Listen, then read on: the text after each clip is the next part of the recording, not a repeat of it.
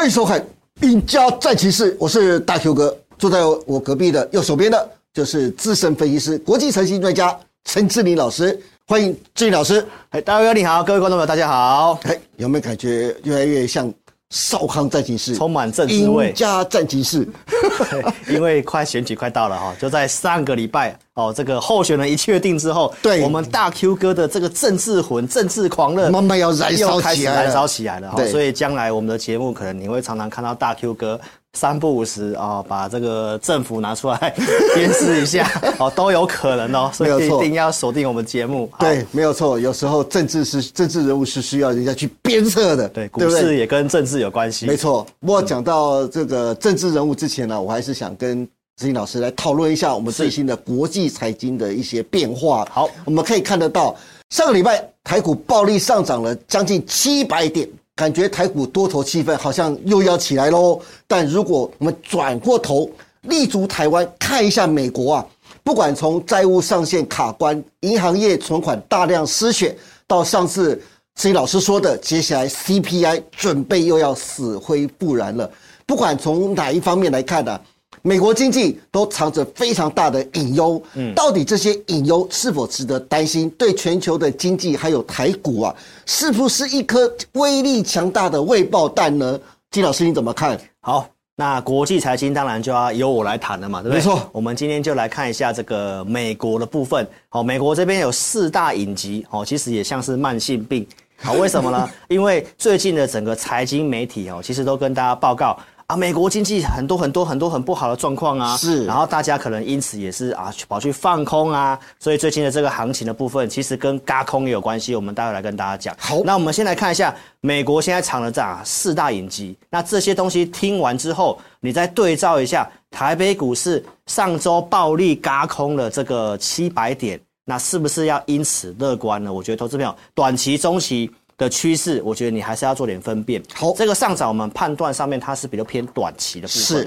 好，那这个美国这四大影集分别有哪些呢？第一个就是美国银行业好不断的这个存款的流出，这一次呢不只有这个中小型银行的存款流出，其实连大型的一个存款的部分哦也是在流出的。哦而且呢，上个礼拜大家最关注的就是这个债务上限的事情。哦，一下谈了又离席，哦，然后又继续谈，对到现在还是没有结果。是债务上限也是其中的问题，我们也会来跟大家谈。好再来就是我跟大家长期分析的这个通膨的部分，是好、在五月份很有可能会复燃，但是呢，公告出来数据虽然略低于预期。但是我们今天来跟大家谈一下 PCE 的部分，哦。它其实并没有下降，是。这跟联准会的政策也是有关系，所以通膨部分千万不要看表面。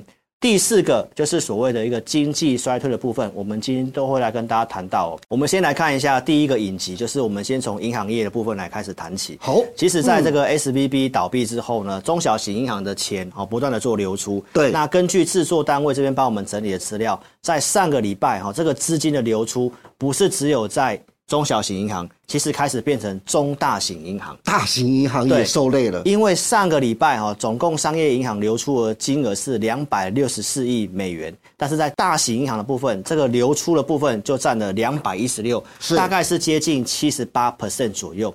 所以其实不是只有小型银行有出现这个问题，现在是美国的人民对于把钱存在银行非常的不放心，是所以资金持续性的。哦，流入到这个货币市场基金去，所以我们可以看到这个叶伦奶奶啊，她又说话了。对。他说这个美国的很多的区域银行哦可能会倒闭，对。他会建议持续性的做整并，因为现在不是只有中小银行没有钱，对。连中大型银行的钱都开始慢慢做流出，没错。那这个会衍生什么样的问题呢？就是在我们前面提到的这个信贷紧缩，是哦，因为银行的就是吸收存款嘛，对然后再把一部分的钱放款出去，但是它现在存款是不断的做流出，所以它将来要放贷出去，包括给美国的一些中小型企业的话，就会有困难。那当然，这个是慢慢会去影响到经济的哈，所以这件事情呢，投资朋友一定要把它放在心里哦。对，再来，我们看一下第二个问题，哦，就是债务上限。上个礼拜哦，两党谈一谈，一下传出说，哎，有机会在周末和谈，是，然后股市就先拉了一波，没错，然后在周末，然后又说啊不欢而散，哦不谈了，哦后面又再继续谈。那这个事情来讲的话，按照过去历史经验，虽然每次都会达成这个债务上限，但是要提醒投资朋友一件事情，就是我认为这件事情并不能够像媒体所告诉你的，把它解读成是利多。对。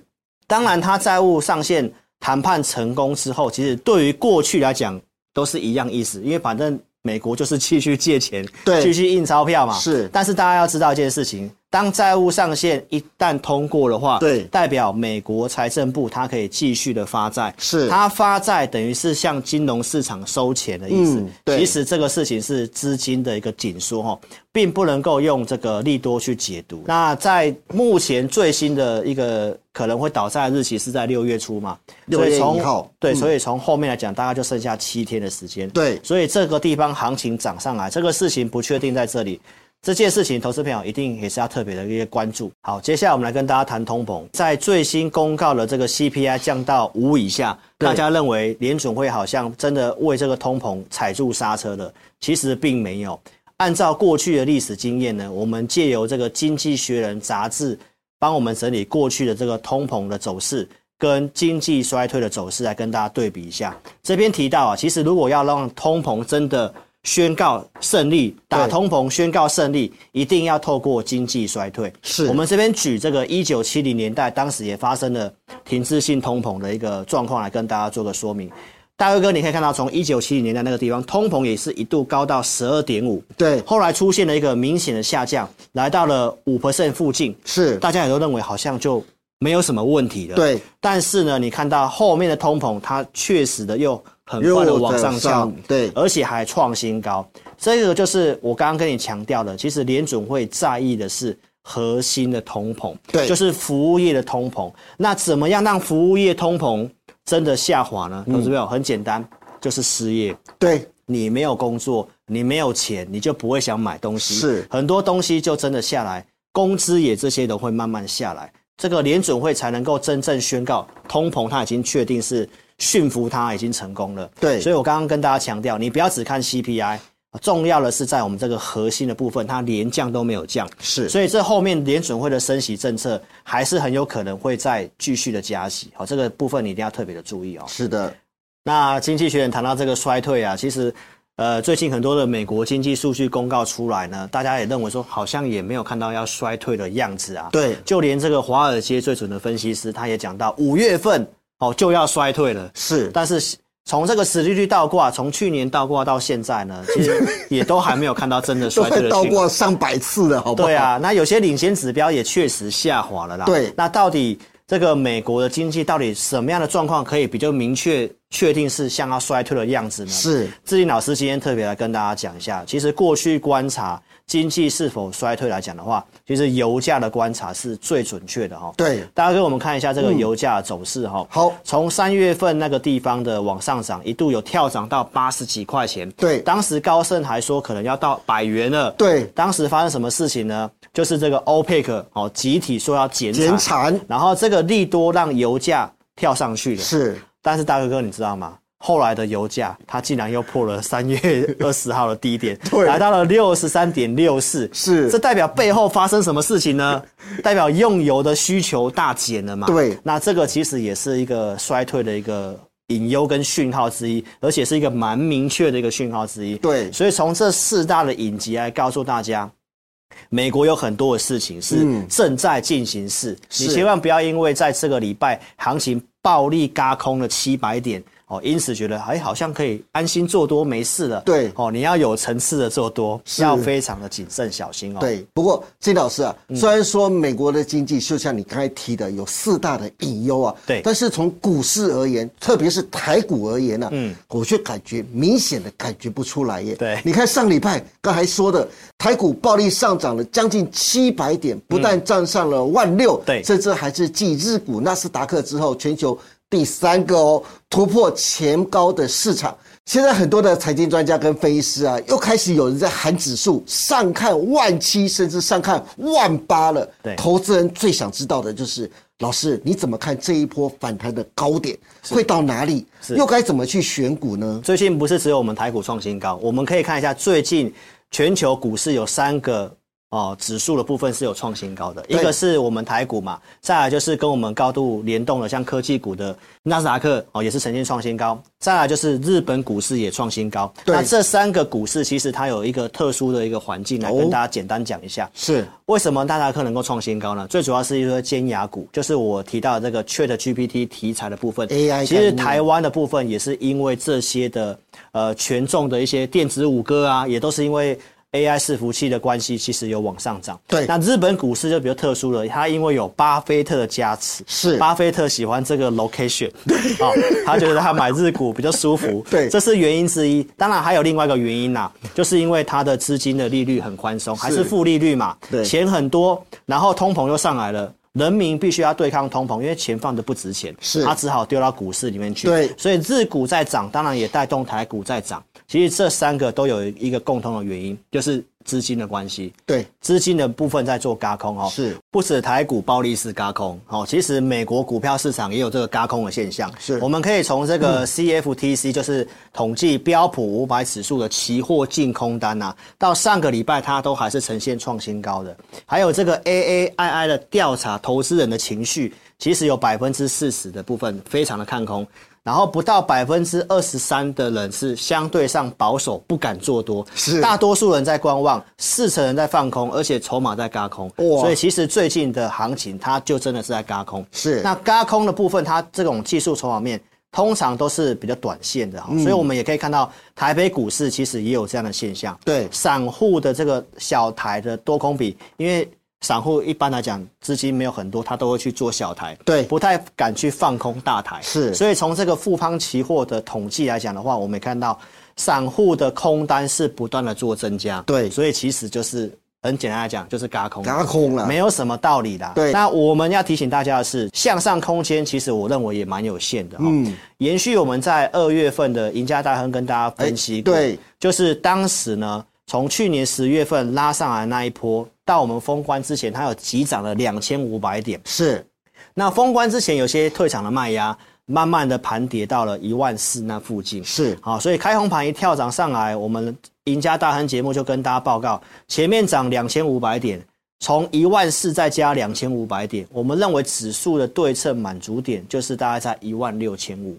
嗯，那现在在上个礼拜暴力嘎空涨到一万六千一百多，一万。六千二这附近，其实向上空间，我认为两三百点空间真的不是很大，所以在操作方面的话呢，我的看法还是，呃，投资票你还是比较重视在个别股票的一个选股的部分哦，反而不是去纠结指数，像这些人跟你喊会到万七呀，会到万八，我认为喊这些其实是真的没有什么样的帮助哦。是，那在操作上面呢，那季老师能不能给观众朋友一个好的一个操作建议方向？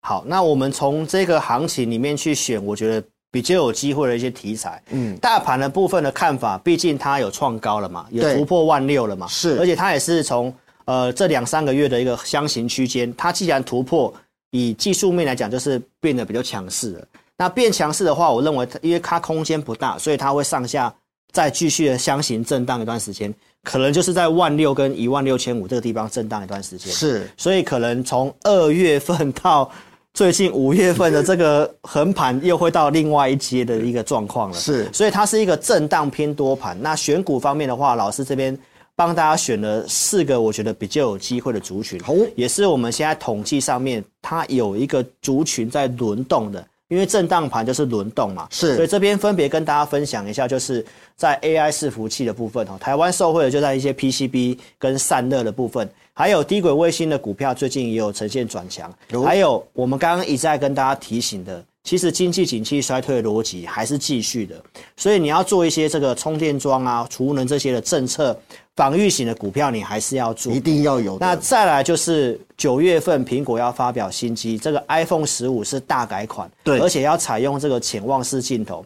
那大家对于这个 iPhone 十五有很高的期待，嗯，因为听说呃这个 i 苹果跟这个春田下单啊，下单的量比之前的量还要大，哦，代表苹果相对上蛮看好 iPhone 十五的销量的，是，所以行情是震荡偏多，那找一些股票做一个低进高出这样是。哎，那季老师能不能从这四个族群当中嘛，各选一个代表性的个股来帮大家来做解读呢？好，我们这边其实每个族群都帮大家挑了三档，就是最近技术面跟现行我觉得比较强的。那 AI 伺服器来讲的话，分别有 PCB 的南电、金相电跟博智。是。那潜望式镜头的话，在大力光、呃玉星光跟先进光。那第一个卫星的话，就是这个。呃，森达科、公准或华通，那储能充电桩就是我们一些老朋友，像我们上一集讲的燃料电池的康舒啊，或者是储能柜的像广定，或者是充电桩的建和兴。从这四个族群，我们就挑一档来跟大家讲一下。我们先看这个比较强势的，在 PCB 的像金相电的部分。金相电在上周五拉出涨停板，礼拜一又在创新高，开始做震荡拉回。那因为它连续性的急涨，投资票短线不要去追。但是它已经创历史新高了。对，能够创历史新高的股票，代表它是多头趋势。所以任何的拉回量缩，你应该都要去找买点。是，所以缺口的地方，大家可以考虑一下在。突破的一零六嘛，所以一零六如果有机会来回撤的话，大家不妨可以注意一下哦，就是低进高出的一个操作机会。好，再来我们看镜头股的玉金光，好，玉金光也在做一个整理。那大佑哥我们可以看到，它从最近的这个线型啊，它其实是有低点越垫越高，是高点有过高。那前坡高点大概在呃，在这个三月份的高点来到四三六嘛，那现在它已经是跳空。站上去月季线之上，而且是稍微做出量的哈。对，那从周线来看，它也是打一个底型。是，所以这个股票的话，因为潜望式镜头是今年 iPhone 十五的重点。那一般苹果的拉货啊，通常都是从六月份开始拉货。对，所以这个时候你要特别注意，就是五月份的那六月份，你就可以开始先去做布局。嗯，搞不好六月五号的这个苹果开发者大会，就有机会变成是一个点火的一个时机了哈。是，所以这个地方特别的先跟大家。预告这个六月份有这个重要的题材，是的。再来看低轨卫星的，像中小型的公准哦，最近很强哦。对，上礼拜也是连涨了几天，那礼拜一公准还拉上了涨停板哦。那我们也可以看到它的这个线型也都是在月季线之上的一个强势的股票。对，那不过它就是一个比较中小型的股票，呃，股本比较轻哦，所以你在操作上的话呢，有震荡拉回量缩。你也可以酌量去操作哈，就是要特别注意，就是酌量这两个字。酌量，哎，因为股本很小很轻，你不要压太多哈，因为它量缩的时候，它就剩下几百张而已。嗯，这个就是强势股跟大家做这样的分享。好的，最后一档就是康舒哦，康舒我们跟大家提到它的题材真的蛮多的哈，有燃料电池，也有充电桩，所以呢，我们可以看到它是这个也是个集团的股票了哈，所以我们可以看到它的一个线型来看的话，也是在。季线之上，而且最近开始连续的出量。那我们观察到它的筹码面哦，就是千张大户在上礼拜开始做增加，而且融资都在不断的在做退场哦，筹码蛮干净的哈。所以我认为这个前高是蛮有机会过的哦。所以这四档股票给大家做参考。嗯，好的。那今天非常感谢陈建老师从美国经济的四大隐忧，告诉大家未来的经济展望没有那么乐观。大家面对台股这一波的嘎空的暴力反弹。心里面还是要戒慎小心的哦。嗯，志毅老师还特别建议了，接下来第二季的选股还是以四大题材为主。嗯，个别参考的个股，老师也特别用了技术线型帮大家做分析，希望对大家的操作能有所帮助。最后，如果大家想知道今年第二季更详细且完整的行情跟规划，欢迎大家都能锁定陈经理老师每周二四下午 live 直播的志在必得，以及每周六晚上八点半。直播的前进大趋势盘后解盘节目，虽然金老师每次都会 delay 一个小时跟大家上线，但大家要有耐心，好不好？谢谢。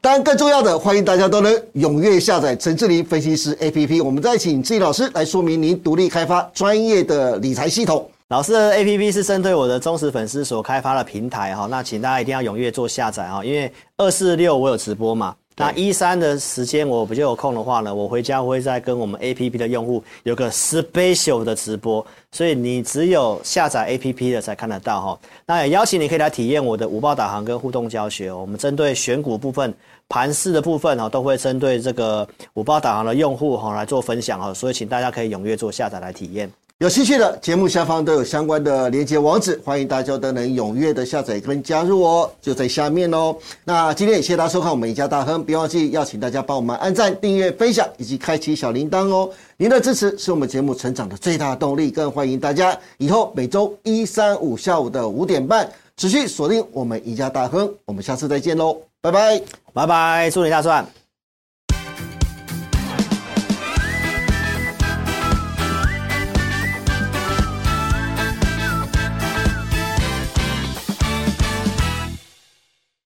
本公司所分析之个别有价证券，无不正当之财务利益关系。本节目资料仅供参考，观众朋友请勿看节目跟单操作，应独立判断、审慎评估并自负投资风险。